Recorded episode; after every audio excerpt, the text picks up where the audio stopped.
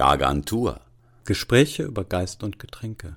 Diesmal Whisky in der Gelehrtenrepublik. oder Schwarz. Weiß. Postatomare Drinks mit Arno Schmidt. Wir haben uns gedacht, wo jetzt ja aus aktuellem unschönen Anlass die Angst vor der Atombombe wieder aufkommt, dass wir Arno Schmidts Die Gelehrtenrepublik nochmal lesen. Der Roman ist 1957 entstanden. Science Fiction, das ist es ja, spielt 2008. Die Darstellung von Charles Henry Weiner, ein Nachfahre eines Herrn Arno Schmidt, Ja, die dann ja von einem Übersetzer ins Deutsche übersetzt werden. Und Deutsch ist aber postatomar ausradiert. Ja, das- gibt es nicht. Und genau, das es gibt kaum ich noch Deutsche. euch jetzt auch allen, die da draußen zuhören, als traurige Botschaft Ja, Deutsch mitgeben. In dem Roman ist Deutsch eine tote Sprache. Ja, die gibt es nicht mehr. so- Es gibt auch kaum noch Deutsche, die das rekonstruieren können. Es gibt aber Tonbandaufzeichnungen. Was hier geschildert wird, ist so dermaßen bunt, dass ich immer so eine Comic-Assoziation habe. Wir haben hier erst vor kurzem über Nobodadis Kinder von Arno Schmidt und insbesondere über Schwarze Spiegel nachgedacht. Und sein Verhältnis zum Alkohol ein bisschen Genau. beleuchtet. Aber es geht heute gar nicht um Verkosten und die sensorische Qualität von Spirituosen. Wir reden heute über, ich sag mal, symbolische, fast allegorische Getränke. Ja, also Arno Schmidt hat das so eingebaut, dass es quasi eine Achse gibt und diese Achse, die wiederum für den Kalten Krieg steht, die Angst vor dem Dritten Weltkrieg war absolut verbreitet. Aber wir fangen mal am Anfang an. Die Gelehrtenrepublik, das ist schon mal das erste Zitat, kommen wir gleich drauf. Aber der Untertitel interessiert mich. Kurzroman aus den Rossbreiten. Was sind denn die Rossbreiten, Michael? Die Rossbreiten, die auf Englisch auch Horse Latitudes genannt werden, sind tatsächlich Gebiete auf See, sowohl auf der südlichen als auch auf der nördlichen Halbkugel. Und das sind Seegebiete, wo es sehr oft gar keinen Wind oder ganz wenig Wind Flaude. gibt und eben Flaute herrscht. Das erklärt aber noch lange nicht den Namen und erst recht nicht unseren Kurzroman aus den Rossbreiten. Ich mache es mal kurz. Version 1. Es gibt auch den Begriff im Englischen des Dead Horse. Damit gemeint Totes ist der Pferd. Vorschuss, den ein Seemann bekam, wenn er die transatlantische Route antrat. ja Hatte er dann eine gewisse Zone erreicht, war sozusagen dieser Vorschuss aufgebraucht und ab da fing das neue Geldverdienen an. Und angeblich hat man dann auch Pferde nachgebaut und die verbrannt und auf See so geschmissen. So, aber ich habe natürlich, du kennst mich, noch eine spanische Na, Variante. Die Spanier haben ja immer Pferde nach Südamerika gebracht. Wir haben die eingeführt dort. Genau. Was passiert jetzt? Von Europa nach Amerika bleiben die in dieser Flaute stecken. Das Trinkwasser wird knapp. Die Menschen werden natürlich priorisiert und die Pferde gehen von Bord. Das könnte eine andere Erklärung von Rossbreiten halten. Oder man isst sie, ne? Oder man isst Also, sie das dann. ja Alles ein wenig verstörend. Wer es noch ein bisschen verstörender will, kann auch mal bei The Doors nachhören. Da gibt es auch einen Oh Titel namens? Horse Latitude. Wie ist das Song? Ja. Aber später erst ja, zu Ende gut. hören, bitte. Ich meine, ist ja nicht so, dass Arno Schmidt das jetzt in dem Roman ausführt. Die Gelehrtenrepublik selber ist ja der zweite Teil des Romans und es handelt sich um eine Insel, die eigentlich ein riesiges Schiff ist und natürlich atomgetrieben ist.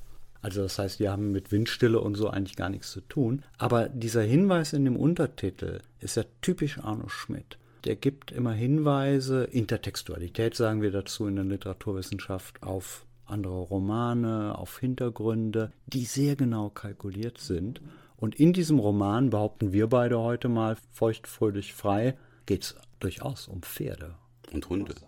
und um Hunde. Und um die Rossbreiten, dritte Erklärung, die so ein bisschen was eher mit James Joyce und Arno Schmidt und dem Wortklang zu tun hat. Die Rossbreiten sind eben auch die Breiten, wo sich die Rösser wieder verbreiten. Und da sind Hm. Ja, wir absolut in der Romanhandlung. Teil 1 hat so eine ganz große Karl-May-Assoziation. Da geht es ganz viel Ja. um Wüste und Gut und Böse. Ja, und, ich habe immer, er kuriose ja Dinge. also Charles Henry Weiner, der ist Journalist, und er bekommt die Chance, den Hominidenstreifen zu durchwandern. Da war seit Jahrzehnten niemand mehr und da leben mutierte Menschen. Das ist durch zwei hohe Mauern quer durch Amerika abgeteilt. Ja, jetzt ist er in diesem Hominidenstreifen und soll darüber berichten. Das soll ja die freie Presse im freien Westen, aber Ja, man will nämlich dann- gar nicht, dass er berichtet. Man will eigentlich, dass er in diesem Hominidenstreifen verschollen geht. Und wie macht man das? Und jetzt bin ich bei meiner ersten symbolischen Spirituose. Hier gibt es jetzt ein Revival unseres Gins oder wenn man es ganz genau sieht, eigentlich ein Revival des Genevers, den wir in unserer Zauberberg-Folge hatten. Ja, in der medizinischen Uranwendung sozusagen. Und zwar hat man ihm von der Militärführung, die ihn da einführt und dann da reinbringt, man hat ihm als Wegproviant eine Flasche Wasser mitgegeben und er stellt fest, das ist kein Wasser, das ist Gin. Genau. Das ist natürlich in der Wüste jetzt nicht optimal. Also streichen wir schon mal die schöne Vokabel Genussmittel, Genussspirituose weg. Ja, es ja, und geht hier ja eher um Gift. Die wollen ihn sozusagen die Sinne rauben durch den Alkohol, die wollen ihn mehr oder weniger vergiften. Ja, und die sagen ihm ja auch noch, er soll sich immer schön im Schatten der Kakteen aufhalten und dort hausen aber die bösen Never Nevers. Das sind so Art Menschenspinnen, Mutationen, die natürlich sehr giftig sind. Also er hasst sofort diese spinnenartigen Menschen. Aber er trifft dann ja ziemlich schnell eine Kentaurin, Thalia, eine junge, hübsche Pferdefrau. Ein Mischwesen. Kentaurin. Naja, und dann passiert sozusagen was Skandalöses in, in diesem Roman von 1957. Die sind also sofort heiß aufeinander und äh, haben entsprechende sexuelle Handlungen dann. Das geht also Nicht wüst zur Hand. Sache. Rutikation heißt das Fachwort. Ja, genau, sie stimuliert ihn dann auch mit so Brennnesseln. Ui, ui. Es ist schon echt explizit. Ja, Fifty Shades of Grey ist da gar nichts im Nee, das Streifen ist- geht's echt ab, sag ich euch. Ja, ich habe eine ganz andere Assoziation, nämlich Botanicals. Hast du mal über die Botanicals dieses Gin nachgedacht? Der ja als Gift wirken soll, der dann aber zur Medizin wird. Ja, er rettet ja ein kleines Zentaurenkindchen, das Genau. von den bösen Never Nevers angegriffen wurde, genau mit dieser Flüssigkeit. Er probiert den selber kurz vorher und denkt sich dann, ja gut, wird schon funktionieren und füllt den Kleinen da ab. Zwei Mund voll heißt es. Und er erwacht wieder. Er rettet ihn also durch diesen Gin. Und dann steht irgendwie drin, was da drin ist. Also, Genau, er lässt das später analysieren und das sind jetzt eben nicht Kardamom, Pfeffer und irgendwelche Orangenzeste oder Sternanis, die in diesem Gin verarbeitet Sondern- wurden, sondern es ist sowas wie Belladonna, sprich Tollkirsche oder Digitalis, uns bekannt als Fingerhut und Aconitum, das nennt man auch Venuswangen. Und das sind alles. Genau, hängt immer von der Dosis ab. me- Medizinische Pflanzen, also Digitalis Exakt. wird ja zur Herzstärkung empfohlen bis heute und eingesetzt. So, und da fängt das erste an, was ich dann ganz interessant finde, weil wir gleich ja nochmal über Gut und Böse reden werden. Also was böse gedacht ist, dieser Gin mit den falschen Botanicals, wird zu was Gutem. Später glaub, tauchen diese Botanicals nochmal auf. Das äh, bewahre ich mir jetzt aber mal Ja, vor. Ich weiß ja. nicht, ob du es im Blick hast, aber ich merk's mir. Genau, also das ist schon hier was anderes, als was wir in unserer ersten Sendung Holder Wacholder über Arno Schmidt gemacht haben, so seine Affinität zum Schnaps und die ganzen Begründungen, die er bringt. Also ist zum Beispiel arbeitsfördernd, weil es Erschöpfung lindert.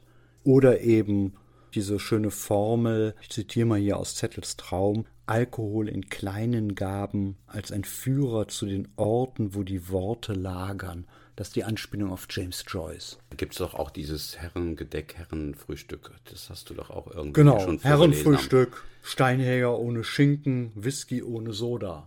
Whisky Soda gibt es zum Beispiel zum Frühstück in der Gelehrten Republik. Genau, der Whisky Und taucht da müssen ja wir jetzt mal auf. langsam hinkommen. Ich drängel mal wieder spirituistisch sozusagen.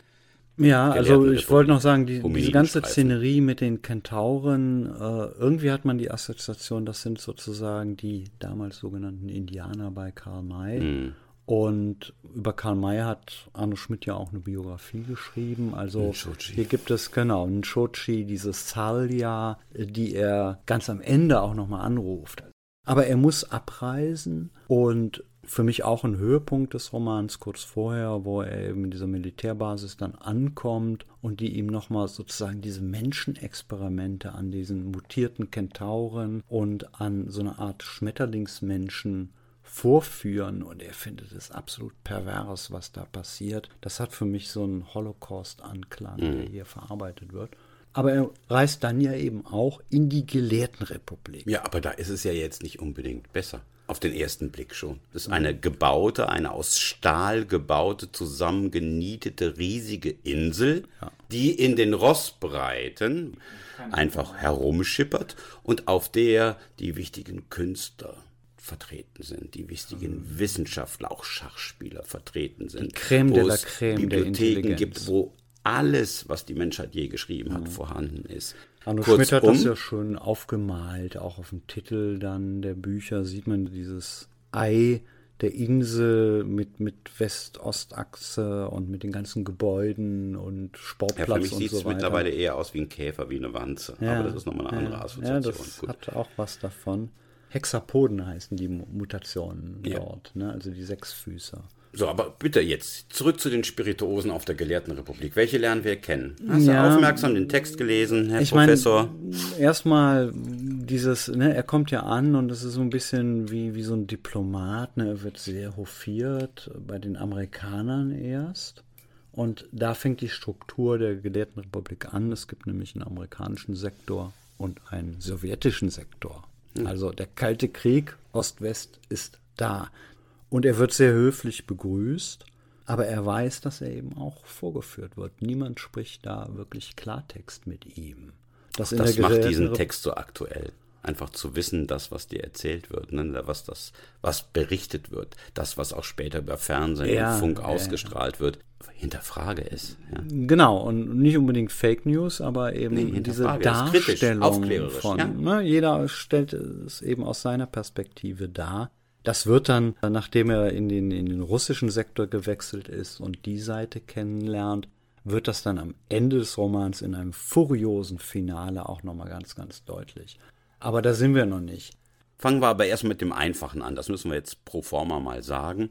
Links, rechts USA geführt, UdSSR geführt, links Whisky, rechts Wodka. Lassen wir das jetzt einfach mal mhm. so stehen. Das ist total langweilig. Da müssen wir uns jetzt nicht drum kümmern. Wir kümmern uns um eine Szene, wo das beide sozusagen in einer gewissen Synthese zusammengeführt wird. Und da geht es um einen ganz alten Begriff und es geht um Religion. Da bin ich jetzt nicht ganz so firm drin. Deshalb, Matthias, ich frage dich jetzt mal. Manichäismus, was ja, ist genau. das? Manichäismus, alter persischer Philosoph oder Mystiker namens Mani. Die Art und Weise, wie Schmidt das einführt, das ist eben seine Art, auch Literatur zu schreiben mit ständigen Hintergedanken und hm. Verweisen. Also sein sozusagen Führer dort ist ein Herr Inglefield. Und der hat eine Freundin oder Frau, die Bildhauerin ist und der Weiner mag die nicht so wirklich. Der steht zwar permanent auf Frauen, aber sie ist ihm zu dürr. Und die hat jetzt gerade so eine Skulptur gemacht, wüst, expressionistisch, avantgardistisch, Zeus begattet. Europa, da sind wir wieder Mensch-Tier oder in dem Fall Gott-Tier-Verkehr. Und er macht ihr jetzt ein Kompliment, das lautet, sie sind Manichäerin. Und sie findet es total toll. Oh, really, that's me, sagt sie. Und dann erklären sie dem erwartungsvollen Ingelfield die notwendigen Begriffspaare Ormuz und Ariman, Tag und Nacht. Dann fiel mir die noch elegantere Wendung Black and White ein. Sie umarmte mich, und wir holten gemeinsam aus der genial unaufgeräumten Küche die so glücklich zitierte Whisky-Marke. Okay, jetzt hat Whisky was mit Religionsideen zu tun. Black and White ja. trifft es. Das finde ich jetzt an der Stelle ganz gut. Aber das ist witzig, wie der das hier einführt. So als Symbol und als Strukturelement, das wir ja schon haben. Die postatomare Zukunft wird beherrscht von einem kalten Krieg zwischen Ost und West. Und Black and White ist das Symbol dafür. Bei den Manichäern gibt es zwei Schichten. Die einen haben eine höhere Verantwortung, das sind die Auserwählten, und die anderen hören zu und sollen den Auserwählten folgen. Wenn wir jetzt aber die Gelehrtenrepublik ernst nehmen, sind ja die, die dort leben, die Auserwählten. Da wird ganz genau, viel darüber geredet, die wie die Verfahren sind, dass jemand dorthin kommt, gewählt wird, Elekti. Aber die sind doch eigentlich die mhm. Enttäuschung. Also ich zitiere mal so eine Aussage von dem Inglefield. Schwierige Aufgabe, besoffene Dichter zu bändigen. Das sagt ja schon viel. Die Bibliothek, die hervorragend ist, besucht niemand, wie Weiner frustriert feststellt. Also so produktiv ist das nicht.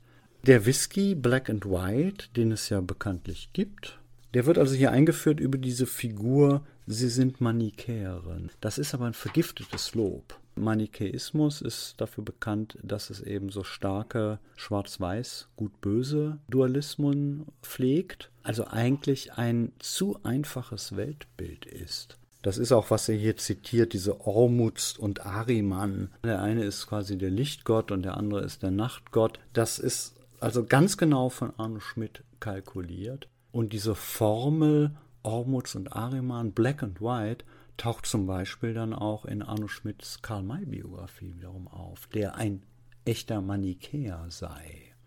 Jetzt gibt es natürlich diesen Whisky selbst und der hat jetzt mal nichts mit Pferden zu tun, sondern mit Hunden. Ich weiß nicht, ob ihr Black and White so auf dem Schirm habt von der Whiskyflasche, aber es ist doch ja sehr berühmt durch ein ganz besonderes Label ausgezeichnet. Heißt ja, nicht umsonst Black and White. Ich kann es ja lieber, Herr Literaturwissenschaftler, jetzt einfach und ich kann es ja schwer machen. Also einfach geht es darum, dass es auf diesem Label eben zwei Hunderassen zu ganz sehen süß. gibt. Der schwarze ist ein Scottish Terrier und der weiße ist ein West Highland, total beliebt. Kleine Hunde. Ich sage jetzt nur mal an der Stelle, ich habe deutschen Schäferhund, das ist was anderes. Aber egal. Ich behaupte jetzt nur, an dieser Stelle ist die Spirituose Black and White genauso schlau wie der ganze Kurzroman aus den Rossbreiten. Warum? Ja. Weil dieser Whisky selber verrät, dass es eben nicht stimmt. Wer diesen Whisky mhm. trinkt, wir machen das jetzt mal, der weiß, da geht es nicht um Schwarz und Weiß. Das ist eine Mische. Das ist irgendwas dazwischen. Das ist ein Blended. Es ist blended, genau. Es ist zusammengeführt. Mhm. Aber es ist nicht black or white. Es ist black plus white. Und ich glaube, da besteht die ganz, ganz große Enttäuschung von Arno Schmidt, dass bei allen politischen, glaubenstheoretischen und sonstigen Grundsätzen dieses Black and White eben nicht produktiv ist, sondern immer zu faulen Kompromissen führt. Es gibt auf jeden Fall in seinen Notizen zum Beispiel so einen Satz, der schönste Whisky, Black and White. Also der kommt tatsächlich öfter vor bei ihm, aber er sagt nicht der leckerste oder der beste Whisky, sondern er sagt der schönste. Ja, ich und ich glaube, das ist diese Struktur, dieses Black and White Prinzip, Schwarz, Weiß, Ost, West, was ihn hier an dem Whisky und nicht als Alkoholiker, sondern als Symbol interessiert hat. Ein hervorragender Klassiker, der sich auch für Whisky-Laien eignet. Genau, wir sagen gerade mal was dazu zur Nase und zum Geschmack. Ja, sehr gefällig. Hm, ein bisschen so ein bisschen, rauchig. Ein bisschen rauchig, genau, aber auch so ein bisschen. Aber nicht schlimm. So ein bisschen Karamell oder sowas da hinten dran, finde ich, ne? Also so eine leicht süße Note. Hm. Probieren wir mal. Ja, der tut nicht weh. Er hat einen angenehmen Brand im Gaumen dann. Also so, dass Arno Schmidt das auch eindeutig, wie es ja an einer Stelle auch mal passiert, mit Schnaps gleichsetzen kann. Mir schreibt ein anderer. Wie riecht er? Eine schmale, honigartige Süße prägt den Charakter in der Nase. Ein bisschen habe ich auch. Hab ich, auch. ich rieche Birne, habe ich nicht. Und etwas Marzipan, ja, für mich war das eher so diese Karamell-vanillige Note da. Nach einer Weile fast nussig. Warten wir ab. Am markantesten noch der feine Rauch und die Asche hinten. Asche hinten finde ich gut. Ein harmonisches, wenngleich wenig aufregendes Geschmacksbild. Süße Fruchtigkeit, Birne, Butterkekse. Auf der anderen Seite dezent rauchige Noten. Der Grain macht ihn hinten etwas bitter. Das ist nicht furchtbar schlimm, aber stört beim puren Trinken doch. Das schreiben jetzt die Oberprofis. Ja, ist mir ein bisschen viel an Kekse und so. Nee, das ist, war jetzt ja. noch für dich. Ja, ja. Nachdem wir getrunken haben, kann man mal. Schmeckt alles nicht, aber er ist ganz eindeutig. Ein Leichtfuß. Ja. Weißt du, wo Black and White nicht nur bei Arno Schmidt, sondern sonst überall auch noch mhm. auftaucht? Moonwaker. Mhm. Sagt dir doch was, ne? James Bond. James ja. Bond-Film. Ja, also Black and White taucht mehrfach hm. bei Moonwake. Ja, weißt auf. du wo auch? Bei Warum? Tarzan. Bei Tarzan auch. James Bond und Tarzan. Also ah. wenn das nicht eine Genealogie ah, ist. Tarzan finde ich jetzt nochmal interessant. Das sind zwar keine Pferde, sondern Affen, ja. aber nee, bei ja. James Bond eben auch, weil es dieses Gut und Böse, dieses Manichäismus dort an dieser Stelle gibt. Also wie der Gin ist der Whisky und natürlich auf der russischen Seite dann auch der Wodka, ist sozusagen ein, ein Mittel, ein Gift, um ihn gefügig zu machen. Oh, ich bin jetzt so, so, so ein bisschen verstört mit, ähm, okay, Whisky, Wodka, Black and White, Terrierarten, Pferde. Ja, man Ja. könnte denken, das, ist nur, das sind nur Gags von, von Arno Schmidt, aber Nein, aber ja, lass das uns das bitte mal Struktur. aufklären, wie, Ja. wie, wie klinisch grausam das an Die der Stelle Hunde ist. kommen ja vor. Zwar nicht diese West Highland Terrier oder Scottish Terrier, sondern ich weiß nicht, das sind recht große Hunde. Ja, es sind Wolfshunde, ne, sibirische Wolf- Wolfshunde, Ah, das ist so sibirische die, die, europäische Furcht vor großen Hunden, ja. Nachdem Weiner eben in den Ostsektor gewechselt ist und dort Bekanntschaft mit einer Frau, die Judomeisterin ist, das muss man selber lesen, sehr lustig, herumgeführt wird. Das ist natürlich auch so eine Führerin, die ihm nur das sagt, was er eigentlich schon weiß Genau. und nicht die blicken lässt. Verführ Verführerinnen sind das ja nicht die Führerinnen. Genau, die Verführerin, sehr gut. Dann wird dann so langsam klar, irgendwas in der gelehrten Republik läuft nicht so richtig. Die haben zwar so ein, das kommt ja am Anfang, ne, fand ich auch sehr schön, wo so beschrieben wird, wie Ost und West dann ausbaldowern, wer welche Statuen in welcher Größe aufstellen kann.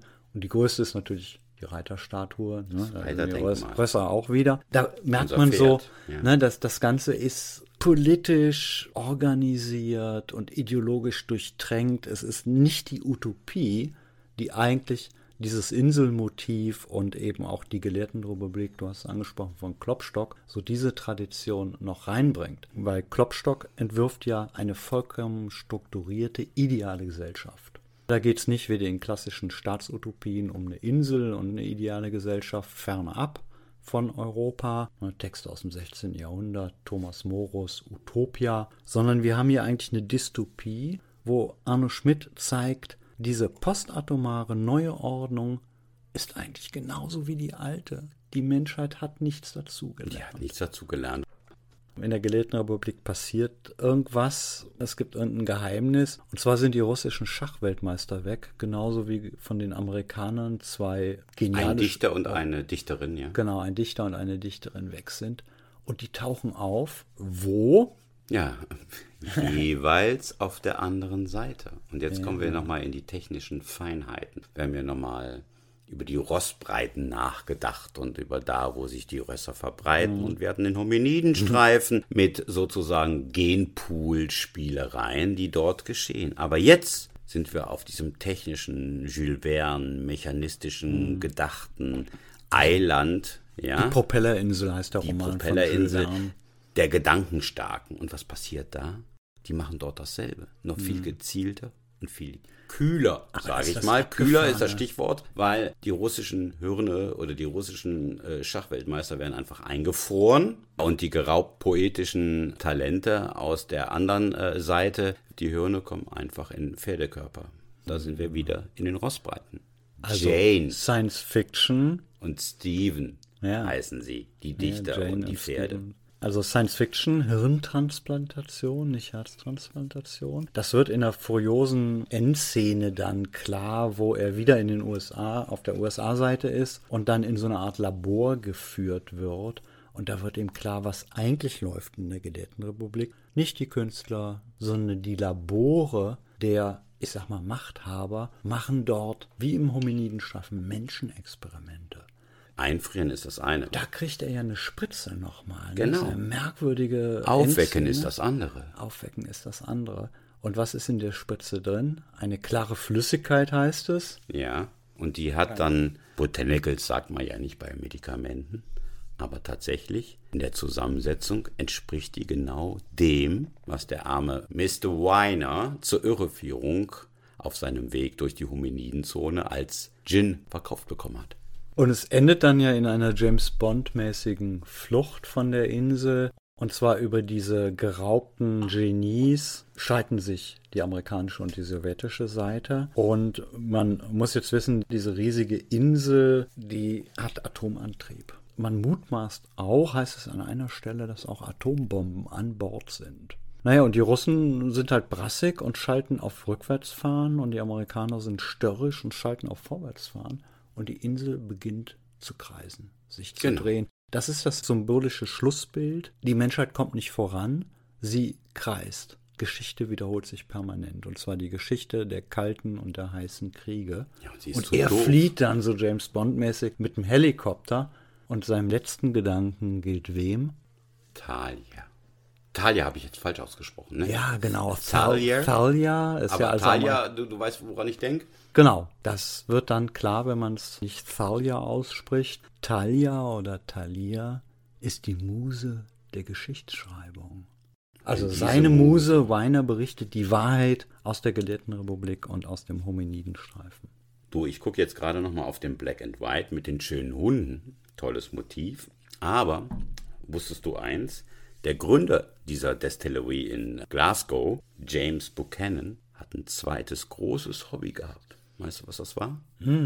Schätz mal was mit Pferden. Ja, das Züchten von Rennpferden. Also ich will jetzt hier keine Verschwörungstheorien stiften, aber passt.